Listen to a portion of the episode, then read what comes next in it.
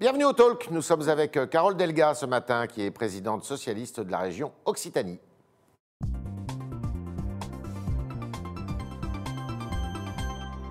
Bonjour Carole Delga. Bonjour.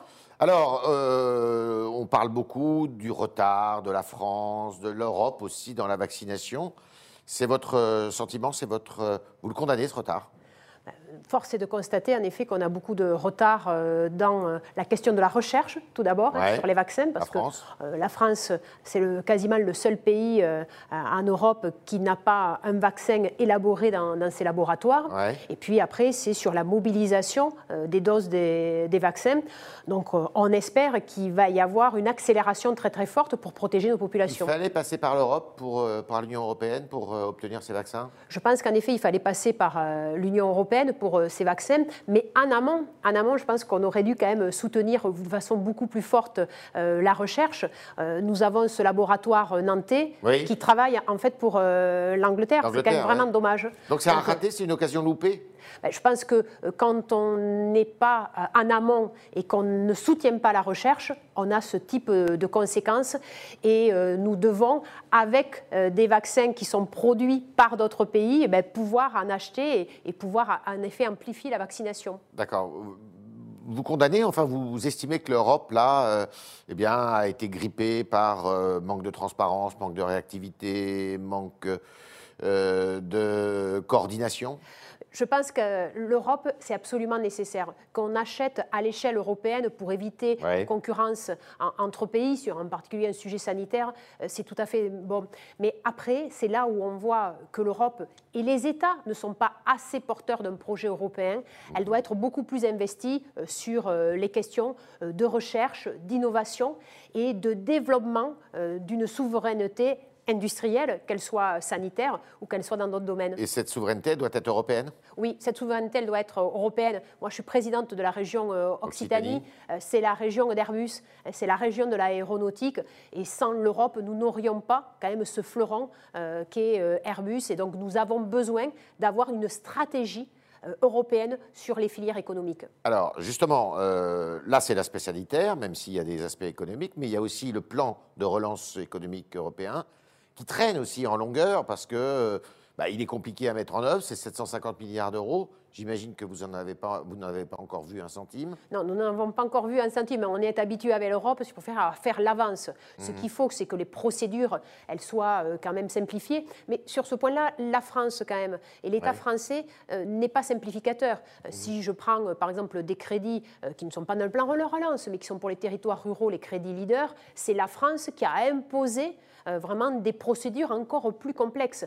Donc, dans la prochaine génération des crédits européens, dans le cadre aussi du plan de relance, il faut simplifier l'argent, euh, euh, l'utilisation de l'argent européen, de l'argent public. D'accord. Est-ce que vous n'avez pas le sentiment, le président de la République est intervenu hier à la fin du journal de TF1, que justement, bah, euh, cette difficulté à, à se mouvoir, cette, ce manque d'agilité européen, vous n'avez pas le sentiment que là, les, les chefs d'État et de gouvernement, parce que Mme Merkel a fait la même chose, semble-t-il, en Allemagne, sont en train de reprendre la main? Il faut que les chefs d'État européens s'intéressent à, à l'Europe et donnent les moyens à l'Europe de, de vraiment pouvoir pouvoir agir, de pouvoir travailler de façon beaucoup plus forte. Nous, la région Occitanie, on est un partenaire, un des premiers partenaires de la Banque européenne d'investissement. Ouais. Quand on est en direct, ça se passe très bien. Et moi, vraiment, on mobilise voilà, des crédits euh, européens euh, pour le soutien à la transition énergétique pour euh, les entreprises. Après, c'est dans les procédures. Je pense que la technocratie, euh, elle est trop forte, euh, que ce soit au niveau européen, euh, au niveau aussi de, l'État français. Et il faut avoir plus d'Europe, mais il faut que cette Europe, elle soit plus agile. C'est absolument indispensable. D'accord. Est-ce que vous pensez que la France, comme le dit le président de la République, enfin les Français qui sont en âge d'être vaccinés, c'est-à-dire ceux qui ont plus de 18 ans, on sera en majorité vaccinés d'ici à la fin de l'été? Ça marche chez vous Euh, Ça marche, euh, ça marche, mais on est limité par les, les doses de, de vaccins. Ouais, ouais. Donc je, je l'espère. Je fais confiance au, au président de, de la République dans un moment de, de crise, mais euh, au vu de ce qui se passe depuis un mois, je ne vois vraiment pas comment on va arriver à, à vacciner euh, tous les Français euh, d'ici la fin de l'été. Oui. Chez vous, c'est très très lent ben, chez moi, c'est n'est pas plus lent que dans les autres régions. C'est même, dans les pourcentages, on est parmi les, régions où le taux de vaccination est le, plus élevé. Mais euh, je vois bien qu'en en fait, on est limité euh, par euh, la question des doses. Dans des territoires ruraux, vous vous rendez compte, on vaccine même pas 25 personnes par jour. C'est rien. Alors qu'il y a une capacité de tout mobilisation. Tout le monde joue le jeu, les médecins de ville. Oui, clairement, tout, tout, le monde joue le jeu. Le, vrai sujet, le vrai sujet, c'est franchement le manque de doses. C'est ça le vrai sujet. D'accord. Alors, dans un tout autre euh, ordre d'idées, c'est celui de l'immigration. Vous avez pris position euh, euh, récemment sur une association qui s'appelle SOS Méditerranée et qui vient au secours eh bien, des, des, migrants qui essayent de passer la mer et pour venir chez nous. Et vous dites, on n'ouvre jamais les bras assez grands. Le, c'est pas l'opinion de tout le monde hein, en France. Non, c'est pas l'opinion de, tout le monde, mais moi je rappelle la devise républicaine liberté, égalité, fraternité, et on a le devoir d'accueillir ceux qui sont chassés de leur pays euh, par la misère ou, par la guerre. Et c'est pourquoi la région Occitanie soutient euh, fortement depuis plusieurs années SOS Méditerranée. Ils font un travail Vous remarquable. les subventionnez? Oui, tout à fait. Nous les, nous les subventionnons. À, quelle hauteur? Alors nous les subventionnons à, hauteur de 130 000 euros par an. Et en plus, nous mettons un budget d'un million d'euros par an pour euh, l'accueil euh, des migrants, c'est-à-dire pour euh, aider des associations qui leur permettent d'avoir un logement, qui leur permettent d'avoir une, activité et aussi d'apprendre le français. Et qu'est-ce que vous dites alors Qu'est-ce que vous répondez, notamment à la droite Parce le, discours, enfin le, débat revient avec la loi confortant les principes républicains. et la, droite, notamment républicain, républicaine, dit qu'il faut un moratoire sur l'immigration. Non, mais là, je pense que ce, sont des, vieilles recettes en, voulant stigmatiser l'autre comme à l'origine du problème. Le problème en France, euh, ce n'est pas la question de l'immigration. Le problème en France, c'est. C'est pas un problème l'immigration pour la France. C'est un sujet à traiter. Ce n'est pas un problème, c'est une chance. Écoutez, quand on parle voilà, de mondialisation, sur les vaccins. Comment ça se fait qu'en un an, on ait eu des vaccins? C'est parce qu'il y a une recherche qui est mondialisée. OK, la France est en retard, mais on ne peut pas caricaturer euh, la mondialisation à l'invasion, euh, comme certaines veulent nous le dire.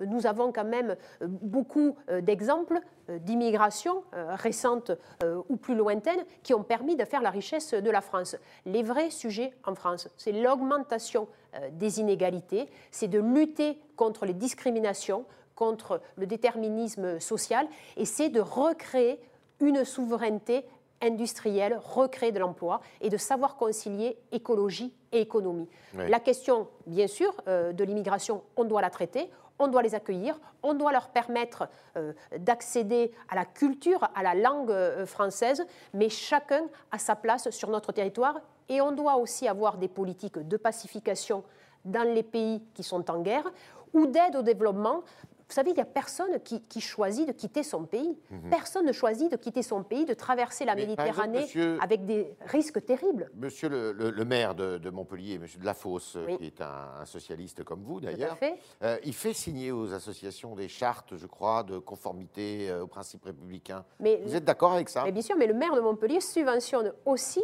SOS Méditerranée. Et nous, euh, nous sommes en plein accord, Michael Delafosse et moi-même, puisque les chartes de la laïcité sont signées et pour euh, la mairie de Montpellier dans le cadre des subventions aux associations, et également euh, dans le cadre de la région. Euh, Vous demandez aussi. Tout à fait, nous demandons à ce que les associations respectent les principes de la République, l'égalité femmes-hommes par exemple, mais aussi les principes de laïcité. C'est absolument indispensable. cette loi justement sur les principes républicains, est-ce que si vous étiez député, vous la voteriez en l'état? Non, en l'état, je m'abstiendrai euh, parce que, tout d'abord, euh, je trouve que le timing politique est vraiment, euh, défavorable.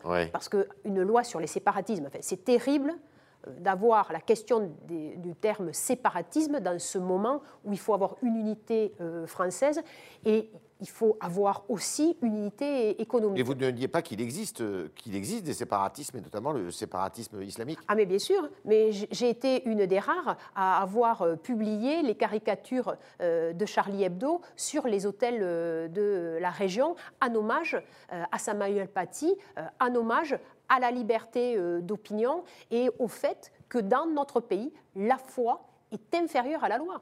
Donc moi, je suis très très ferme sur les principes euh, républicains. La religion n'a pas à dicter sa loi. Ce sont les lois de la République qui s'appliquent à toutes les religions. Mais après, pour autant, on doit être dans un esprit de fraternité. Ce qui n'est pas le cas de ce projet de loi. Ce projet de loi, si vous préférez, a un gros manquement, c'est sur toutes les actions de prévention. La région Occitanie, elle a voté euh, un plan et de prévention et de sécurité il y a de ça trois mois. En premier, il faut avoir des actions de prévention, il faut permettre l'égalité des chances, il faut lutter contre les discriminations et il faut bien entendu avoir des mesures répressives. On doit être équilibré. Prévention en un et ensuite répression. Il y a des élections régionales avant l'élection présidentielle qui auront lieu d'ailleurs normalement au mois de juin. Est-ce que vous serez candidat à votre succession? Oui, je suis candidate à ma succession. Alors, euh, on a un sondage qui est tombé au mois de décembre, euh, euh, un sondage IFOP, pardon. Alors, vous êtes donné à 25%. monsieur Jean-Claude Garot pour le Rassemblement national à 16%. Et vous n'êtes pas étonné de voir monsieur Ménard, qui n'est même pas candidat officiellement, être à hauteur de 14% pour une espèce de droite hors les murs, comme on dit. Non, je ne suis pas étonné parce qu'en fait, euh, le score de l'extrême droite se divise là entre ces deux listes de M. Mmh. Garot et de M. Ménard, parce que euh, Robert Ménard, son projet, c'est pas la région, mmh. il s'en fiche comme d'une guigne. C'est l'élection présidentielle. Parce Pourquoi il veut être candidat à l'élection présidentielle Je ne pense pas qu'il veuille être candidat parce qu'il est lucide sur ses capacités. Mais ce qu'il veut, c'est son concept de l'union des droites, euh, qui est un terme qui maquille quand même des idées d'extrême droite et qui repose sur une idéologie euh, fasciste. Il veut maquiller cela, mais il veut accéder au pouvoir. Euh, Robert Ménard, c'est un homme qui aime le pouvoir et qui veut y accéder. Donc, les régionales, si vous préférez, c'est un prétexte, c'est un galop d'entraînement. Il n'a aucun projet pour, pour la région. Si un jour vous l'interrogez, vous allez voir, c'est le vide sidéral pour cette région. Mais il veut l'utiliser pour un tremplin, pour en fait un, peu donner un signal euh, au Front National en disant, vous le savez, il le répète souvent, Marine Le Pen n'est pas la bonne candidate. Mmh. Avec Marine Le Pen, il n'y aura jamais l'accession au pouvoir. Mmh. Et vous, vous euh, euh, comment, pour la présidentielle, par exemple, avec le Parti socialiste, est-ce que vous seriez prête à faire alliance avec la France insoumise? Et à vous ranger derrière? Non, moi, euh, pour euh, la France insoumise, euh, j'ai de grosses différences. Mhm. parce que déjà, je n'accepte pas le recours à la violence. La violence n'est jamais la solution. Et c'est vrai qu'avec Jean-Luc Mélenchon, on a cette divergence majeure. Moi, je souhaite une société pacifiée. La violence n'est jamais légitime. Et ensuite, on a une différence majeure, c'est par rapport au projet européen. Mhm. Moi, je pense que l'Europe est une chance. Elle demande à être améliorée. Mais nous avons besoin d'union et d'Union européenne tout Alors, quand on regarde justement les sondages, euh, alors c'est un autre, un autre institut, euh, Louis Harris Interactive, on a vu que les candidats, et notamment le candidat, les candidats qui pourraient être les candidats socialistes, font de piètres scores, notamment Mme Hidalgo, qui est donnée à 6-7%. Ça ne vous inquiète pas, ça, d'ici à la présidentielle? Il faut qu'il y ait un candidat euh, socialiste à cette présidentielle? Il faut qu'il y ait un candidat ou une candidate de la gauche réformiste et écologiste. Ça, c'est absolument euh, indispensable. Mais en premier, travaillons au, projet de grâce. Je suis socialiste. Si le, Parti socialiste est dans cet état-là, c'est parce qu'à une époque, il faut être clair, et pendant de longues années, on a trop joué aux petits chevaux, aux courses d'écurie, et on n'a pas travaillé sur le projet. Euh, là, Olivier Faure vient de lancer euh, vraiment un moment justement d'élaboration du programme expliquons aux Françaises et aux Français c'est quoi euh, le projet réformiste et écologiste. Et ainsi, on va quand même gagner du temps. Et après, on verra quel est euh, le bon candidat ou la bonne candidate. Il y en aura un ou une. Il y en aura un ou une. On est avec Carole Delga ce matin euh, dans les studios du Figaro pour le talk. Et on continue avec vos questions, chers internautes, et Sacha Beckerman.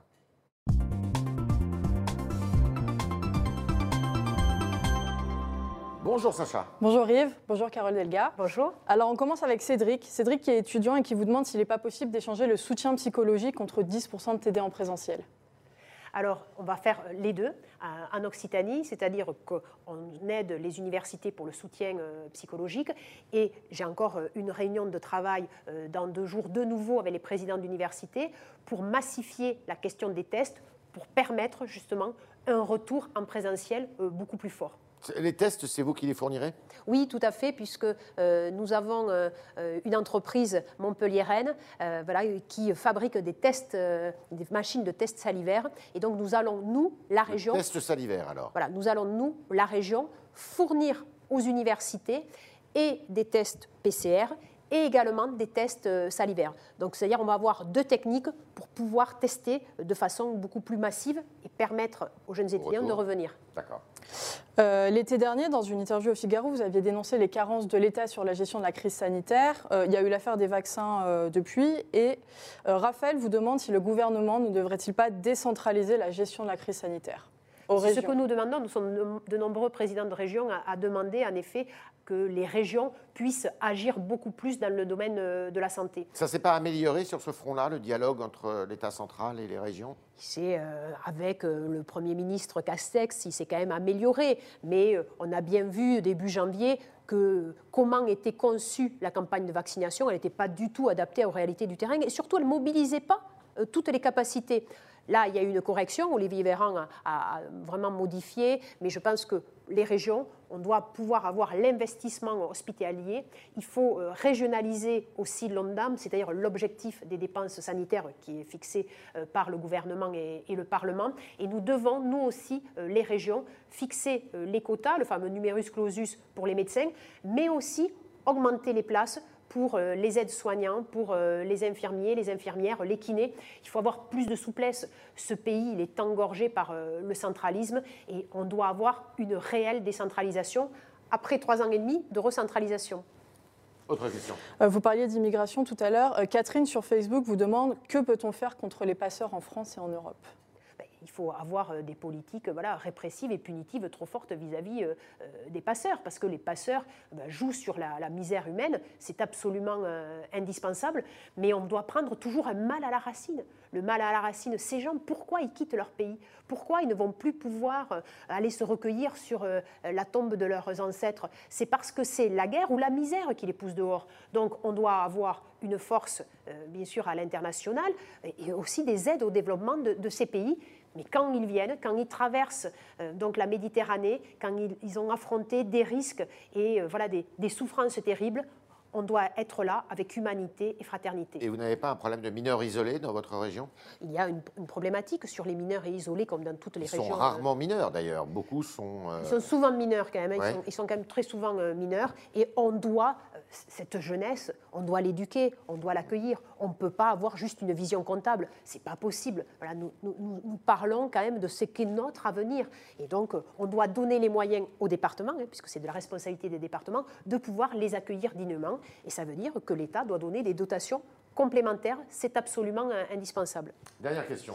Alors, vous avez appelé à la dissolution de Génération Identitaire. Euh, Chapiteau sur Twitter nous dit que les idées se discutent et se combattent par l'argumentation, pas par la censure. Que lui répondez-vous? Je, réponds qu'en effet, il faut avoir un débat d'idées, mais quand euh, nous sommes avec euh, des idées qui sont contraires aux principes républicains, comme pour Génération euh, Identitaire, qui prônent la supériorité des races, qui sont là aussi dans du racisme et dans de la xénophobie, on doit être sur la dissolution. On ne doit pas avoir de faiblesse avec les ennemis de la République. Y compris pour le comité contre l'islamophobie, y compris pour Baraka City moi, je pense qu'en effet, on doit toujours être très ferme sur ce sujet. Vous savez, moi, si j'ai projeté les caricatures de, Charlie Hebdo, c'est pour bien dire que cette liberté d'expression, elle est indispensable, mais qu'elle est indispensable pour la République. On ne peut pas avoir d'accoutumance ou on ne peut pas avoir de faiblesse, parce qu'après, c'est l'escalade. Quand on est avec des extrémistes, ils ne comprennent que la force. La République, elle doit être forte. On ne peut pas accepter qu'elle soit attaquée euh, sous, euh, sous différents euh, arguments fallacieux de liberté et de débat d'idées. Il y a des idées qui sont nauséabondes. On ne peut pas accepter d'avoir la remise en cause de qu'il n'y a qu'une seule race, comme l'écrivait Jaurès, ben, c'est l'humanité. Merci Carole Delga, merci d'être passée dans les studios du Figaro, merci à vous autres. Euh, internautes qui avaient posé des questions avec euh, Sacha Beckerman ce matin. Merci Sacha. Et puis à demain, évidemment, si vous le voulez bien.